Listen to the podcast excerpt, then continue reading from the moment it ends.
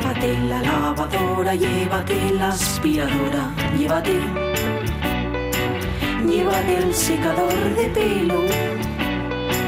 Llévate el horno, microondas, el casete, la olla express, pero la radio es mía. La radio es mía. La radio es mía. Y quédate con todo lo demás. La radio es mía. Con Sonia Avellaneda.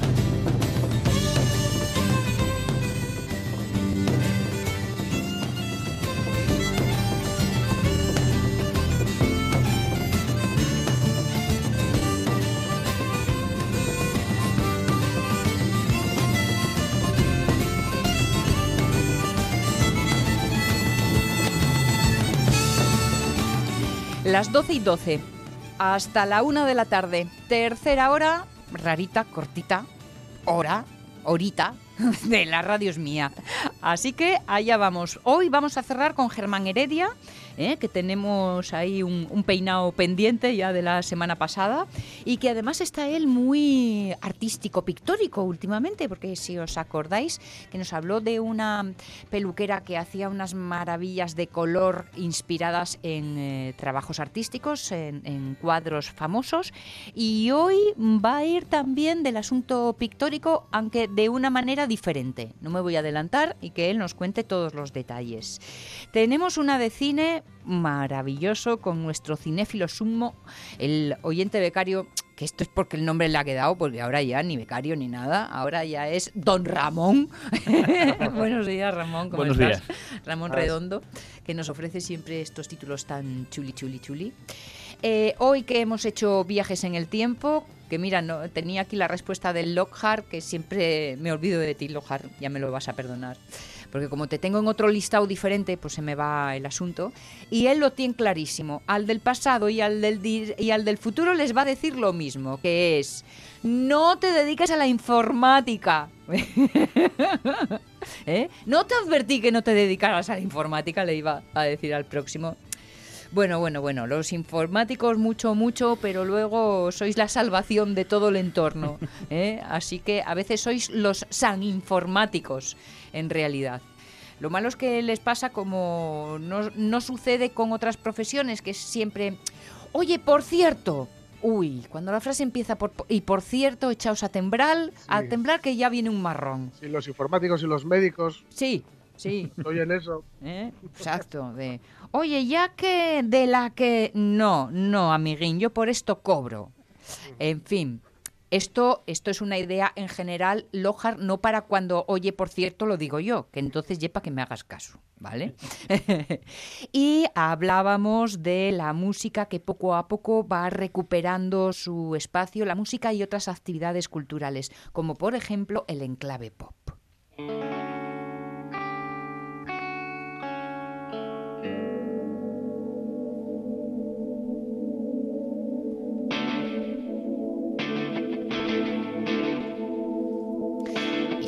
Cuenta que hemos dicho de todo menos los horarios. Y hombre, hombre, a ver, que nos falta parte de la información. Bueno, pues hoy lunes 13 de julio, a partir de las 9 y 10 será el momento para Alberto y García, pero abriendo la tarde estará bueno.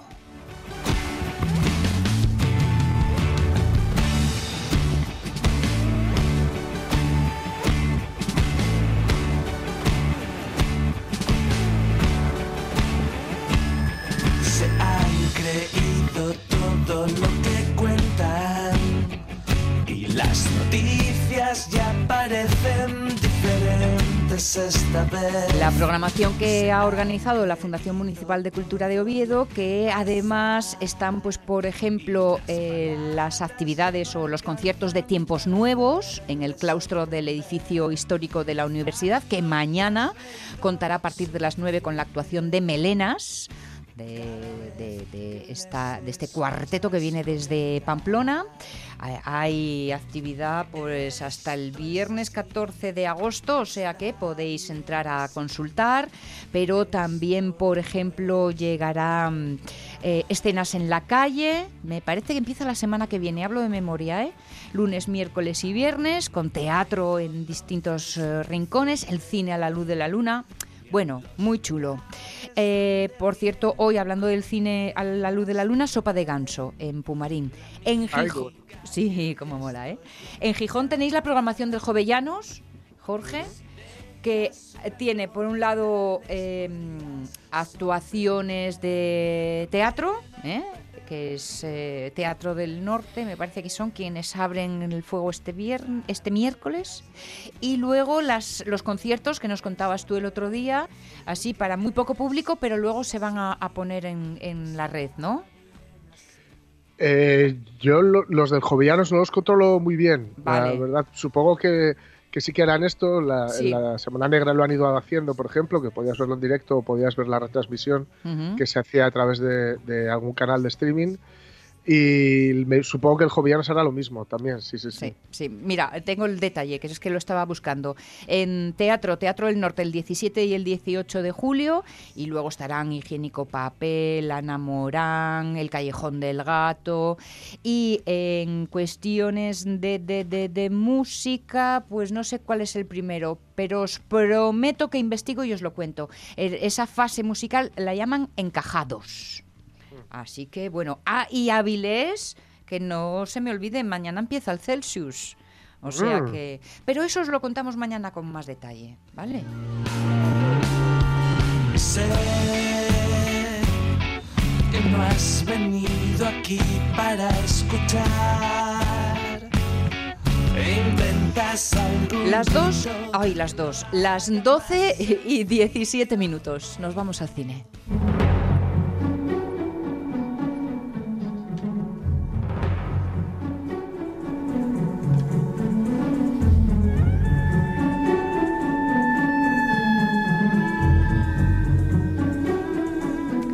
Ya sabéis que Ramón Redondo nos propone siempre cintas que le hayan causado una especial impresión en los últimos meses, en el último año más o menos, y que mm, desde luego no son cintas fáciles de encontrar por ahí, eh, por el mundo mundial, eh, con lo cual requieren un esfuerzo por nuestra parte, y en muchas ocasiones en muchas ocasiones, bueno, que también requieren una, mm, al menos voy a decir una concentración, ¿no? Un, ponernos a ello, un dejarnos, ¿eh? que no son de esto que nos entran fácil por los ojos y ala, ala, no. Requiere intimidad, cuanto menos, ¿no, Ramón? Quieren, re- quieren re- realmente suspender la incredulidad. Sí, sí, sí, sí. Y, y entrar en intimidad con las historias que nos cuentan, como la de hoy, que se llama... Se llama Girl, del director belga Lucas Dond. ¿Qué nos cuenta esta peli? A ver, Lara es una joven adolescente que se está preparando para celebrar un cumpleaños clave, uno que marcará el comienzo de su transformación. Sueña con el baile, está dispuesta a soportar todo tipo de sufrimiento para eh, hacer realizar realidad su sueño. Se entrena, lo hace más flexible, lo castiga, que todo se ve muy bien en la película. Sí. Pero tiene un problema. Su, su cuerpo es un enemigo. Nació siendo niño. Mm. Ella pone su lucha diaria, la de una bailarina y la de una joven en ciernes, ya que está a punto de comenzar su tratamiento. No sé si es en otros lados. En Bélgica, eh, para empezar el tratamiento químico de, de reasignación de sexo, Sí. tienes que tener 16 años. Ajá. Y ella está a punto de, de cumplirlos. Y vamos, está que no ve. sí.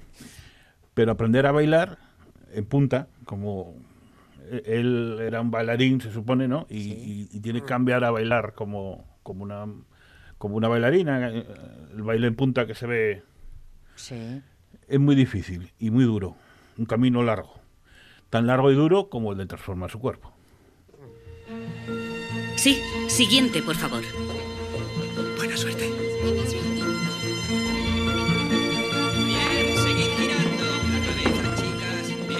Necesitas perfeccionar tu técnica de clásico, pero de momento es suficiente. Sugiero un periodo de prueba de ocho semanas. Es una nueva vida. Un momento importante para nuestra familia, para los tres. Las chicas empiezan a hacer puntas con 12 años. Trabaja duro o será una situación desesperada. Se te ve radiante. Cuentas los días que quedan ¿Para el tratamiento hormonal? Sí. Imitaremos la pubertad femenina todo lo que sea posible, pero debes saber que los efectos son irreversibles. No es complicado. ¿Te vemos como un chico o una chica? Chica. Bien.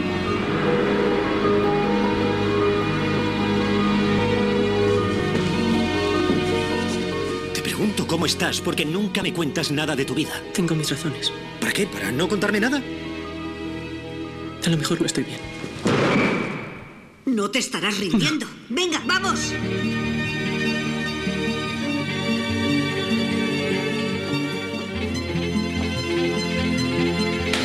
¡Clara! ¡Para! Estás en una de las mejores academias de baile. Tienes doctores tratándote. Todo va bien. ¿Eh? Todo va bien. Ojito con los trailers que nos cuentan la peli. ¿eh? Bueno, os diría que mm, no tiene ninguna importancia en este caso, porque no es el qué, sino el cómo. ¿Estás de acuerdo con eso, Ramón? Sí, sí, una vez más eh, pasa lo mismo. Tienen, la sinopsis es la que es. Mm. Es una niña a punto de, de tratarse y que quiere ser eh, bailarina. No hay más, en realidad. Pero luego la forma en que lo hace y cómo, cómo lo refleja es, es lo importante en esta película. Has dicho que pertenece al trabajo, este trabajo pertenece a Lucas Dont. Sí, Lucas Dont es un director belga, ahora mismo tiene 29 años. Cuando empezó a rodar tenía 26. Y eh, yo creo que lo hizo bastante bien. Lo eligieron en Cannes, en la sección un, un certain regar, no sé cómo se dice, el francés no es muy fuerte. Es eh, la sección oficial paralela. Hay sección oficial de premio gordo y luego esta sección tal. Y, y se llevó cuatro premios, o sea que mal no lo hizo. Se No. llevó el- el- el- la Cámara de Oro, que es el, premio que dan a la, a- a la mejor ópera prima. Ujú. Se llevó el- la Palma Queer, que lleva, no sé, 10 años entregándose. Eh, se llevó el. algo más por aquí. El, el de Fipresti, el de la crítica internacional. Y el que más me presta a mí que llevó es el de la mejor interpretación, pero a secas. Mm. No distingue sexo ni nada y es la mejor interpretación de la sección. Bueno, está muy bien que no distingan y en este caso muy, muy oportuno además. ¿Eh? Especialmente oportuno. Sí. Eh, esta historia la conoció recién matriculado en la escuela de cine con 18 años. Conoció a una, a, a una joven transexual con, con 15 años que ta- estudiaba danza. Y ella tenía. El, el problema era un poco distinto, ¿no? Eh, ella quería eh, entrenarse como bailarina, pero en la academia no la dejaban entrar en, con, con las chicas. Ajá. La original en la que está basada la idea. Sí, una vale. tal Nora Monsecourt. Vale, vale, vale. Y, y él, cuando conoció esa noticia, eh, salió en los periódicos y tal, decidió que iba a ser la- eh, con la que debutaba en, en el largo. Vale. Iba a trabajar, hizo cuatro cortos, que son cinco en realidad, porque eh, hizo un segmento en una película de estas eh, colectiva que no deja de ser un, un Otro co- corto. corto, sí. Vale. Y este es entonces su primer largo, su primer Su gran primer trabajo. largo. Con 26 años, reunió un equipo bastante importante, lo coordinó muy bien, hizo el guion y se lo pasó al, al director de ballet de Flandes, de Flandes, que se llama Sidi Larbi Cherkawi, que por lo visto es eh, muy, muy bueno, es decir, muy importante. Yo estuve eh, buscando Sí, un nombre y empezó en un concurso de fama de estos de televisión, pero Ah, ahora mira. dirige el Teatro de Flandes y, Ah. y ha trabajado en muchos ballets importantes. Bueno, Y entonces se lo pasó para que eh, crease las coreografías. Se nota mucho en la película eh, eh, las coreografías, la coordinación con la cámara. Cuando empieza a, a- a- a entrenarse y a bailar, que va todo muy bien, la cámara la acompaña, es que baila con ella. Mm. De verdad, es fluye todo, ¿no? Sí, sí, sí, todo, todo está trabajado de una manera espectacular. Según avanza la historia y la, pon- la- la- la historia se pone más dura, los bailes también son más inconstantes, son más tensos, la luz también se oscurece, eh, la música, que siempre va eh, muy en función de los estados anímicos de, de Lara, de la protagonista. Sí.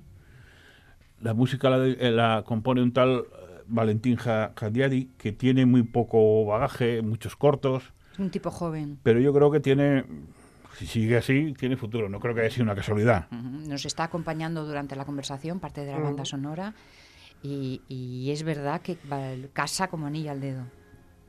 Sí, señor.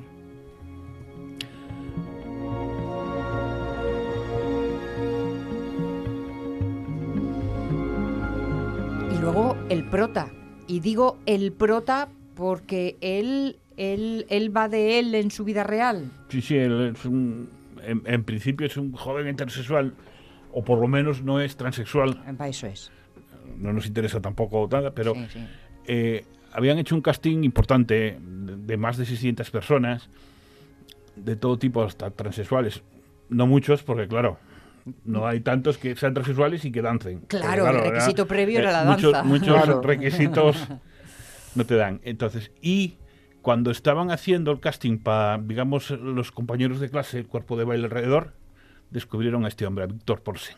Y la verdad es que fue un descubrimiento espectacular. Tenía luz y tenía... Le quería la cámara. La verdad es que está estupendo, y- pero claro, además mm, de la edad precisamente de lo que nos cuenta la historia de Lara, ¿no? Víctor, el, el protagonista, el actor. Tenía el mismo problema físico que Lara en, en la danza. Ajá. Es un bailarín. Mm. Ya sabéis que los bailarines y las bailarinas no bailan lo mismo. Hay que entrenar las puntas, que, que bueno. Tiene su aquel... Y, y si veis la película, duele entrenar las puntas. de verdad. Y él se pasó 10 meses entrenando todo esto. Y cuando lo hace bien, lo hace bien. Mm. No sé, no es que sea un experto yo, pero lo hace bien. Ah.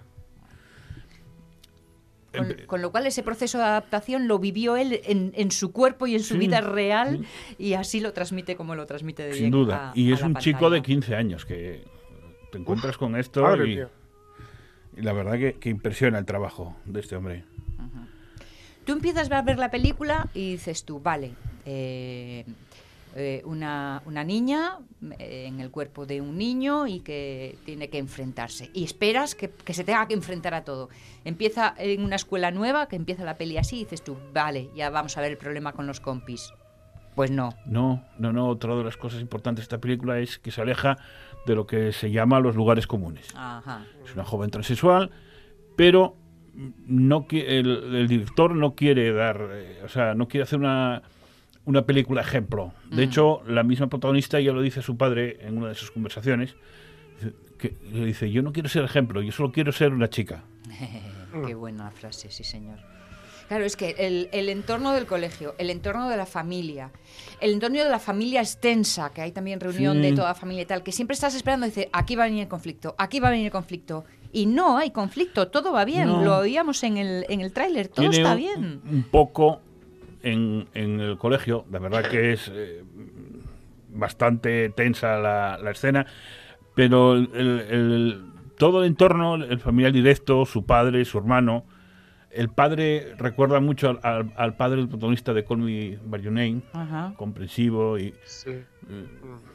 seguramente vaya a hacer ya cine fuera de Bélgica ese actor, yo pienso yo. Eh, el, el psicólogo, el psicólogo es para comérselo, verdad, eh, vamos, lo vive con, con ella eh, tremendo. Y, y la doctora que la trata también, to- bueno, el apoyo es total. Y en el colegio no tiene ningún problema, eh, No. la, la aceptan, incluso con el déficit de, digamos, de técnica Mm. que tiene de, de trabajo. Ya dice el, el tráiler que, que las niñas empiezan a los 12 años a hacer puntas y ella tiene casi 16 Sí. Y todavía no ha hecho puntas. Claro, claro. Hay un momento de tensión ahí con las compis, pero que yo creo que tiene más que ver con la curiosidad adolescente que con mala idea.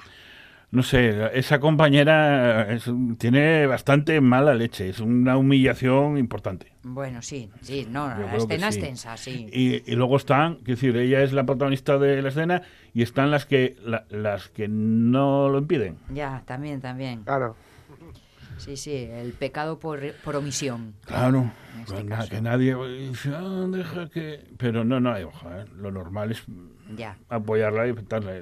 El- el- ella, que, que además ya es el, el tiempo en que ya lo lleva peor, eh, por- porque está ya luchando contra el tiempo, en realidad, hoy que hablamos de eso, ¿no? Es, eh, claro, es un adolescente y todos los adolescentes quieren las cosas para ayer. Sí. Y todo lleva su tiempo. eh, el bailar, el cambio fisiológico, eh, tienes que estar dos años medicándote antes de poder operarte. Hay una escena, eh, el, día que to- toma las pastillas por primera vez, Sí. eh, por la mañana, a la noche se mira a ver si, si ya creció algo. Sí, a Entonces ya ver si ves ese esa pecho. impaciencia. Sí, Y, es claro, verdad, era una pastilla, pero no era, po- no era una poción mágica. Sí, sí. Eh, mm, en, esta, en esta peli nos dices, eh, de alguna forma, su relación con el cuerpo es un poco el sustrato de todo, porque ha de ser su cómplice, es su herramienta de trabajo, pero a la vez es su hándicap. Claro, eh, no lo acepta. eh, ella muchas veces se ve en el espejo eh, bailando y en casa y siempre mira torcido, no, no se acaba de querer ver Ya. en el espejo. Y claro, ese problema gordo y lo refleja muy bien el, el director en esta película. Sí, sí, la verdad Eh, que sí. Ya lo dice el- el- la sinopsis, el, el cuerpo es su enemigo y el tiempo. Oye, y los eh, en vista en original ahí hay un batiburrillo de lenguas porque hablan en francés, Y en- y en- en holandés, en, en- inglés, ahí hay un poco de en alemán, ¿no? No, es eso es el holandés que suena así como raro. Y él, ¿cómo se dice? En, en- en Bélgica se habla el francés y el qué, el balón o el, El valor- flamenco, el ¿no? flamenco. También. Es el flamenco. Son los dos. De hecho, eh, de- ellos son de una zona Sí. y, al, y al trasladarse van a la otra A zona la de otra, Bélgica. es verdad, es y entonces verdad. pues hay esa mezcla de idiomas, Mm. más el, el inglés y tal. Sí, con el que- en el que se comunican todos los alumnos, ahí hay un poco de Por- claro, porque serán, es la mejor academia que hay en el país, probablemente haya de muchos países. Claro, claro. La verdad, mm, eh, lo que estamos diciendo, eh, la historia, el recorrido de la historia no es lo importante, lo importante es que cuando ves que ya no va a haber todos esos conflictos de denuncia que te esperas al principio ya te relajas, te pones simplemente a disfrutar de la peli, a- a acompañar a Lara, que es como se llama la chica, y a vivir con ella el proceso, sobre todo el proceso emocional, que tiene un momento cumbre que ahí sí que no lo vamos a contar. No, no. Hombre. Spoilers los Oye, justos. Claro. Eh, Una cosa es que no importe y otra cosa es eh, entrar al, al pequeño detalle también, al pequeño gran detalle. Te va a gustar, Jorge. Y- Sí, la, la tengo la tengo ahí guardadina. Bueno, sí, pues, sí, sí. uh, eh, La película. Disfrútala bien, disfrútala bien.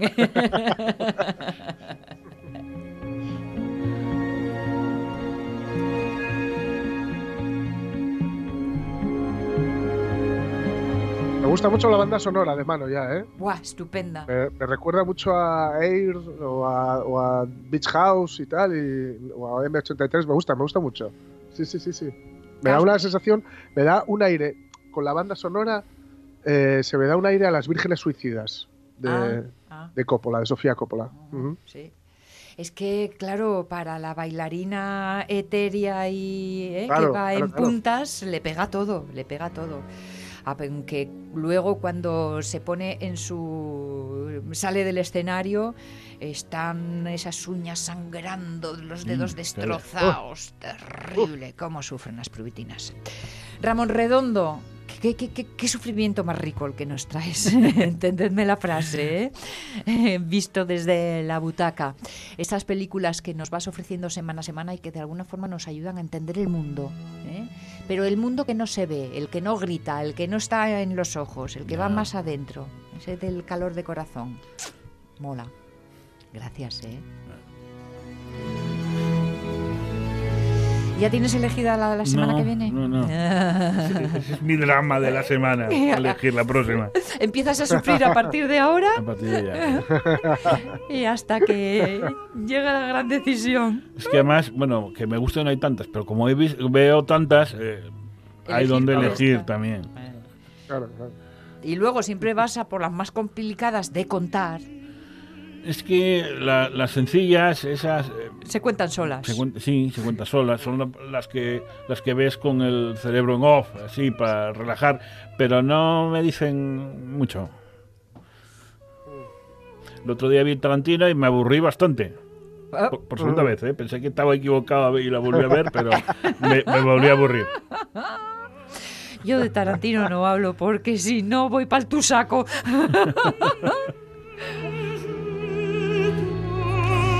Gracias, Monredondo. 12 y 36. A ver, vamos a darle un poquito de ritmo a, a esa efeméride musical que nos eh, trae Jorge Alonso, que enseguida sacamos las tijeras y le damos la bienvenida a Germán. Pero antes, una de música en este Día Internacional del Rock and Roll.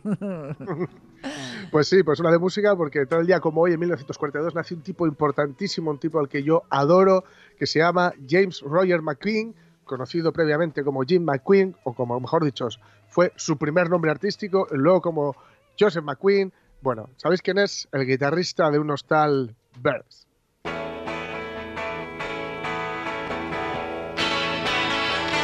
The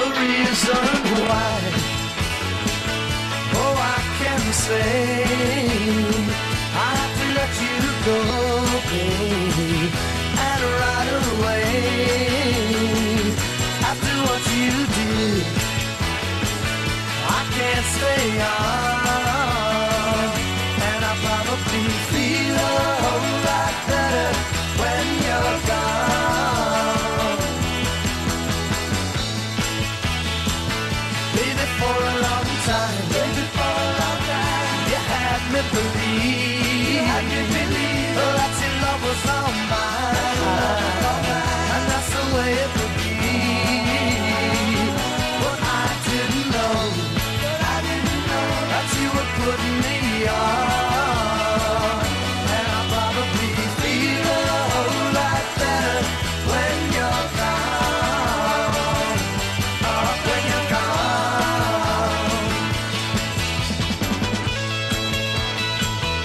tenéis a los, a los Birds más eh, en, en- en estado de gracia. Bueno, prácticamente no tuvieron otro momento que no fuera estado de Mm. gracia, ese estado de gracia, eh, cantando Feel a Whole Lot Better, que es una canción que, aunque no lo parezca por el ritmo, por el buen rollo que da, que parece que según avanzan los acordes van brotando las flores a su paso, sí. pues es una canción de despedida, porque va diciendo, pero, pero es una canción de despedida, pero precisamente él se siente mejor, o mejor dicho, quien el protagonista de la canción se siente mejor porque dice que bueno después de todo lo que nos prometimos y lo que dijiste y lo que yo te dije que no va a ser Sí. la verdad me siento, me siento mejor dicho me sentiré muchísimo mejor cuando ya no estés Claro, claro. entonces por eso la van cantando así más saltarina no el amigo Roger McQueen nació y creció en Chicago en Illinois y bueno los, los padres se dedicaban no voy a decir al arte pero bueno a, profesiones liberales que le, que le podían podían hacerles permeables digamos a todo lo que ocurriera a su alrededor uno era el padre era periodismo bueno se, se dedicaban un poco al periodismo y a, y a las relaciones públicas ambos no Vale.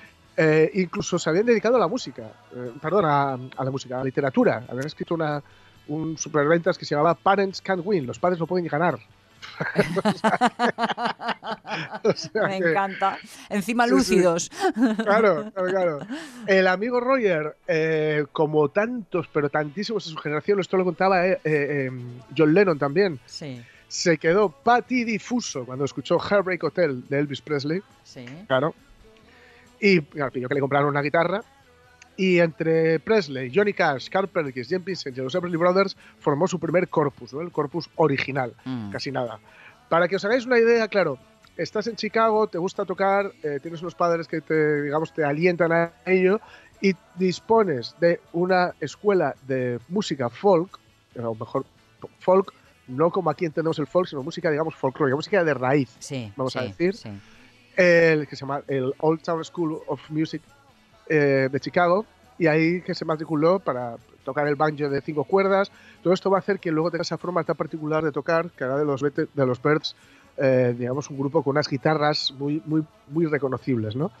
Eh, bueno, empieza a meterse, digamos, un poco en el ambiente, pero recordemos, él está en Chicago y en Chicago es una ciudad más blusera, más de blues eléctrico. Esto a él le gustaba, pero no le cantaba, no, no- no- no le, no- no le acababa de llenar, ¿no? Aunque trabajó con bandas allí, incluso el otro día hablábamos de Bobby Darin, pues llegó a tocar la guitarra y hacerle armonías de acompañamiento a Bobby Darin, Ah, casi mira, nada. mira. Que esto también todo suma, todo Sí, suma. claro. Con los Birds harán unas armonías vocales preciosas. Pero, ay amigo, llega un momento en el que se traslada a la costa oeste a principios de los 60, 62, 63 y ahí se encuentra con el resto de sus futuros colegas de los Birds. Cuidadito, los Birds podían ser muy luminosos como antes o decirte todo el mundo ha estado quemado antes, todo el mundo, todo el mundo podría decírtelo a la cara, pero esa no es razón por la que no intentes querer a alguien. Everybody's been burned before.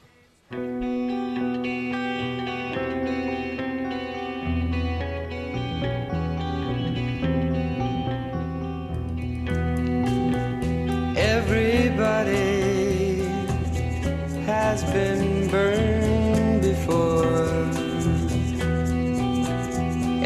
Everybody knows the pain. Anyone in this place can tell you to your face. Veo una cosa que me gusta, eh, eh, lo, hace, lo han hecho en el tema anterior, lo hacen en este, eh, que de alguna forma es subrayar el sufrir de corazón, por decirlo Sí. de alguna forma, pero también poniendo la luz en el siguiente paso. Claro, claro, efectivamente. Aquí Mola. lo que te está diciendo, lo que está diciendo esta canción es básicamente, eh, estás muy mal, estás muy quemado. Sí, sí, ya lo sabemos. Has tenido un par de, más relación- de relaciones que te han salido fatal y te han hecho mucho daño, como a todos, como a Mm, todas. Nos ha pasado siempre. Tú eres la mala relación de otra persona. Claro. Tenlo por seguro, o acabarás siéndolo si vives lo suficiente. Pero no te quedes ahí. Avanza. Eh, no, no- no estés eh, ahí en- eh, tejiendo constantemente tu ovillo de dolor, porque entonces ahí te vas a quedar enredado en la lana todo, el- todo, todo el día y tampoco es plan, ¿no? Entonces ellos, digamos, tiran un poco por ahí. El caso es que en el 63, antes de confundar los Birds, se, se seguía dedicando un poco más a la cosa mm, tirando al folk, ¿no? Judy Collins, eh, uno está el Paul Simon y Argan Funker, Mm, me suenan de algo. Sí, sí, sí. Pero claro, en 1963 lo que está llegando, de- pero, pero muy, muy fuerte Hmm. a, a Estados Unidos ya, aunque todavía ellos no han pisado Estados Unidos, todavía no han llegado los, los mesías de, de Liverpool, están sonando muy fuerte los Beatles. Y a él esto le llega y, y el- mm, digamos que le, le encantan, Ujú. encan- le- le gusta muchísimo lo que hacen y además eh, no, no lo, no lo ve como algo, de- dedicándose como se dedica a una música un poco más de raíz, ya digo, más al- a la música folk norteamericana, no lo ve como una competición, o no, ve como, o no les ve como unos posibles o unos potenciales competidores, sino que se pregunta cómo podrían unir algunas eh, cosas que tenía el folk con la- lo que estaban haciendo los Beatles en ese momento, lo cual es, digamos, también la actitud correcta. Hombre. No, no, no para petarte, sino decir, ostras, qué bueno esto que están haciendo estos tíos. Y ojo, yo, yo le veo, le veo cabida a- o, o- veo que lo que yo estoy o lo que yo manejo mejor y a mí me gusta, puedo meterlo también mano ahí, ¿no? Así que habló con, con Gene Clark, que era otro, otro fan de los Beatles eh, que había conocido por ahí por el, por el, con el Troubadour, es el mítico, la mítica sala de, de una de las míticas salas de, de Los Ángeles, Ajá. y ahí que se hicieron los, los Birds. Eh, a los Birds les venderán como la respuesta americana a los Beatles, así es como les van a vender, Sí. pero eran muchísimo más que eso. Los Birds eran los Birds.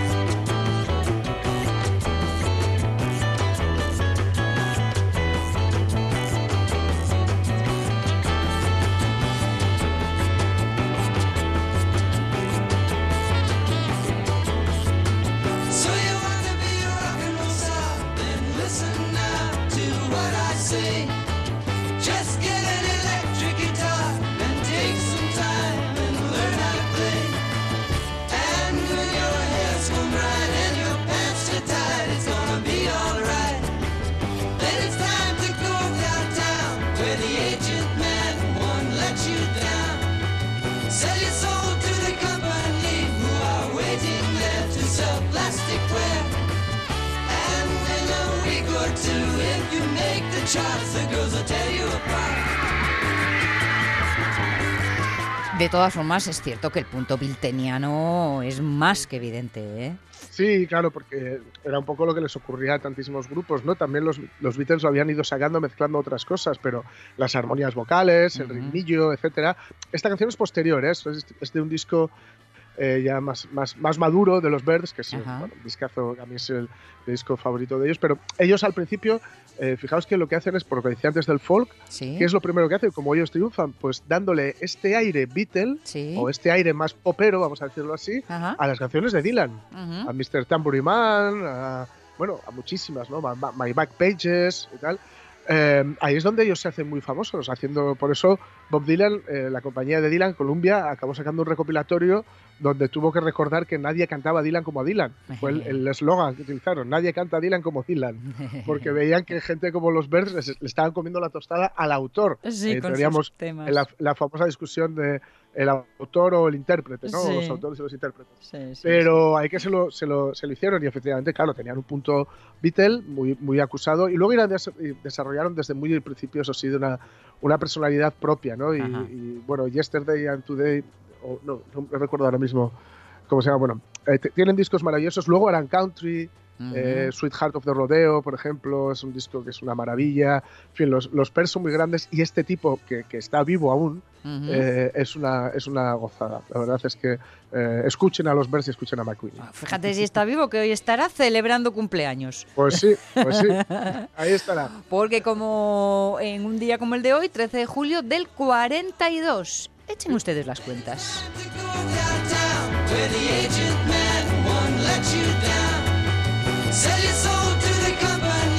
A ver, si no me equivoco, 78. Y si me equivoco, un poco arriba, un poco abajo. mola, mola. James Roger McGinn, que como co-líder, cofundador de los Birds, hoy está en nuestro tiempo de recuerdo en la música. 12 y 47, una de pena.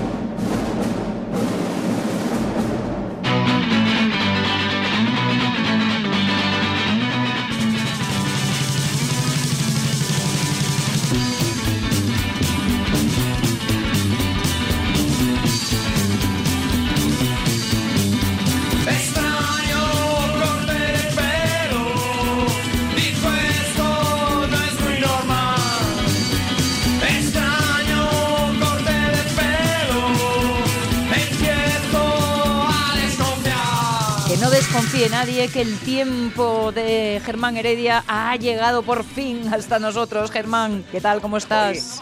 Jorge, Jorge, bueno, yo muy bien, muy bien, Jorge. Te, te confieso que ayer recibí un mensaje encriptado de Sonia que me decía, ¿quieres que te cambie la, el- la música? Dije yo, no me la cambies, que hoy es el día del rock, ¿no es el día del año Sí. del rock o algo así? Pues, ¿Cómo Sí, me va a cambiar sí, esta sí. música, hombre? ¿Cómo me va a cambiar esta música tan rockera y tan marchosa? No, me- no, esta la prefiero yo como, pero ah, con mucho, con mucho. A todos acostumbra uno, Bobu. ¿Qué quieres? Eso es verdad.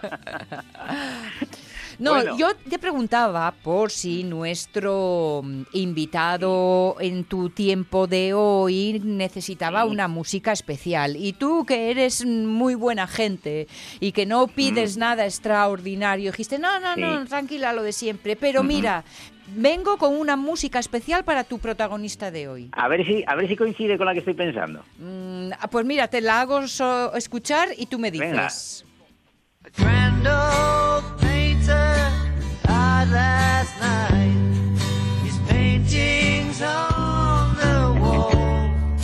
¿Qué? ¿Te ríes? Eso quiere decir que... Me- no, co- no coincidimos. Ah, no. coincidimos, no. Anda. No, ¿sabes por qué? ¿Por qué? Yo pensaba en la internacional, porque Eugenio Arias, que nació en Lozoya, Ostras. en Buitrago de Lozoya, ¿eh? Ujú. fue el peluquero de Picasso.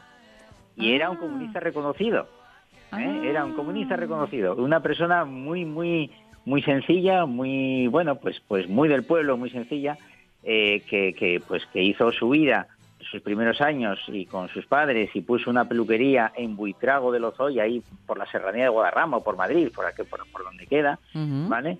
Y bueno, pues eh, era un miembro activo de- del Partido Comunista, hizo la guerra civil, se tuvo que exiliar a, a Francia, eh, bueno, era un personaje increíble, increíblemente sencillo eso también, ¿eh? Bueno, pues, pues, eh, pues eh, también estuvo con los partisanos y cuando acabó la guerra, pues por prescripción facultativa, pues eh, como tenía que tomar el sol, bueno, tenía una historia, pues se fue a Valoris.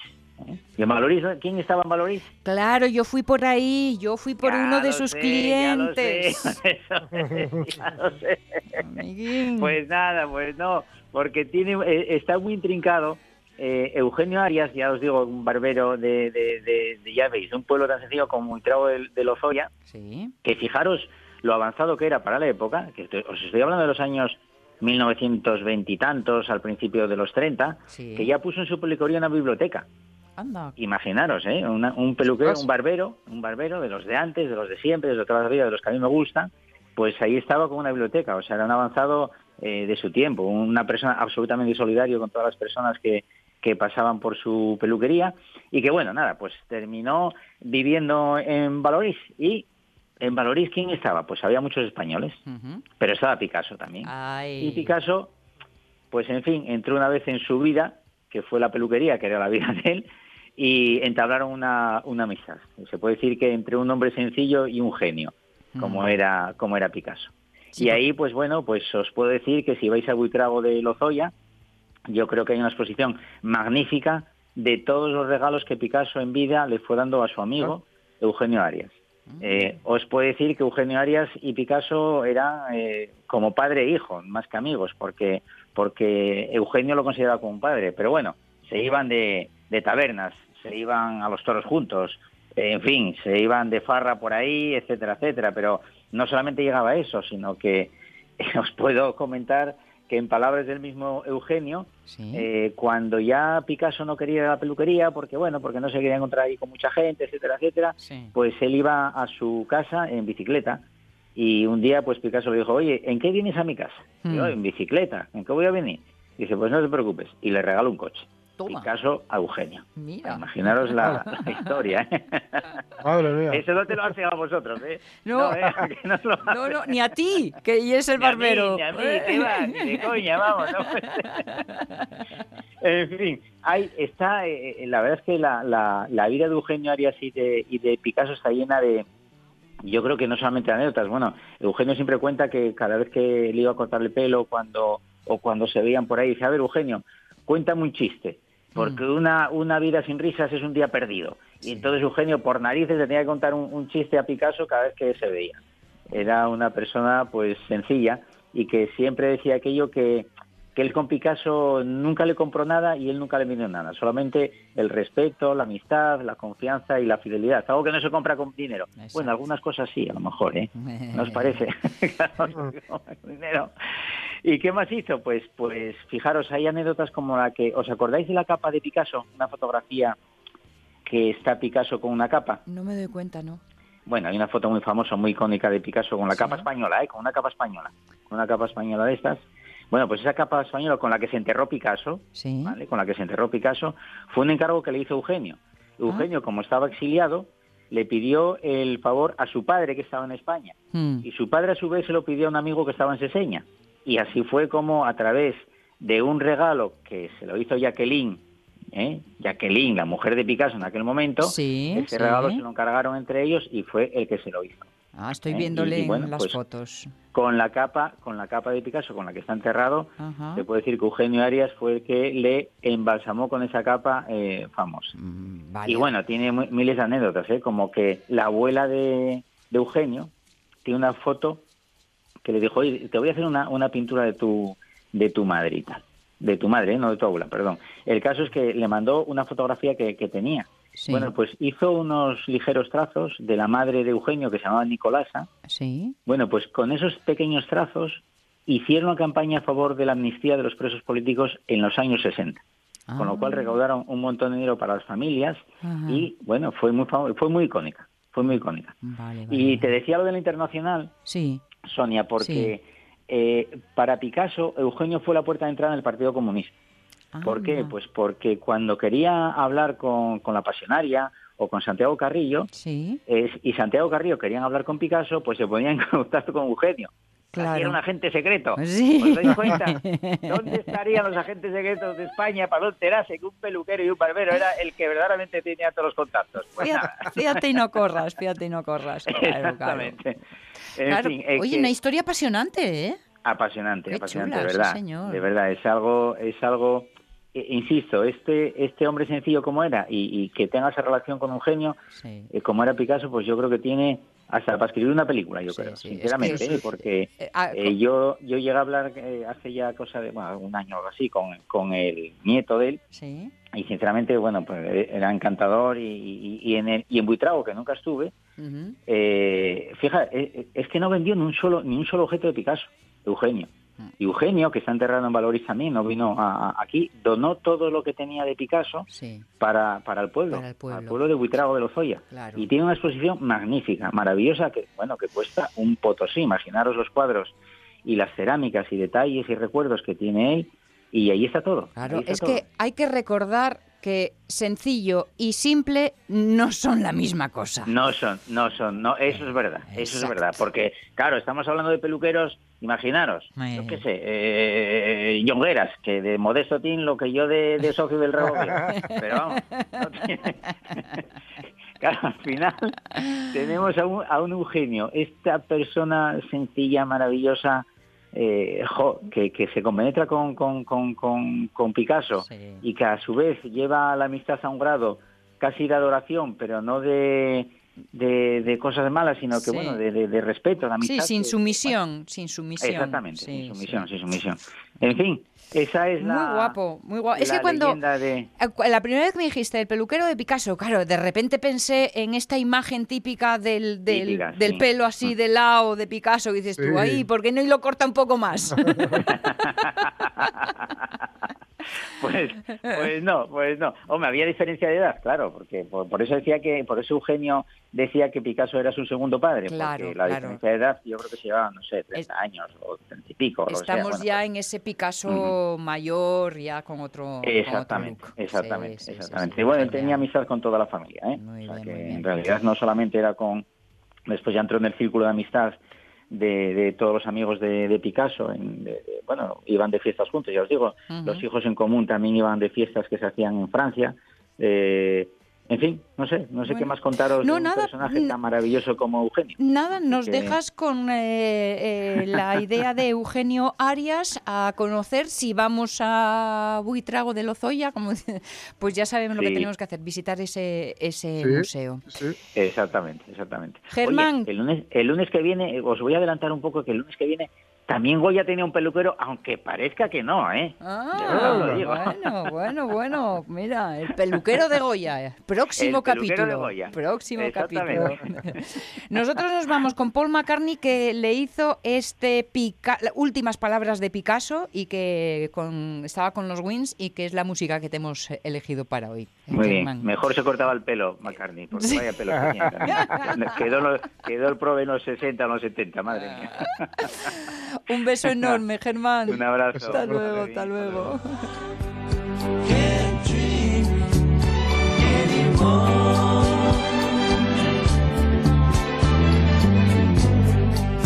Drink to me. Porque eh, eh, estaba con Dusty Hoffman, Paul McCartney dijo, a que te haga una canción de cualquier cosa. A ver, ¿de qué? Cogió un periódico y leyó las últimas palabras de Picasso. Y así apareció esta canción. Y será casi también nuestras últimas palabras, porque sobre todo es la una de la tarde y llegan las noticias. Así que, Fabián Solís, besos y abrazos. Jorge Alonso, también para ti. Besos y disfruta.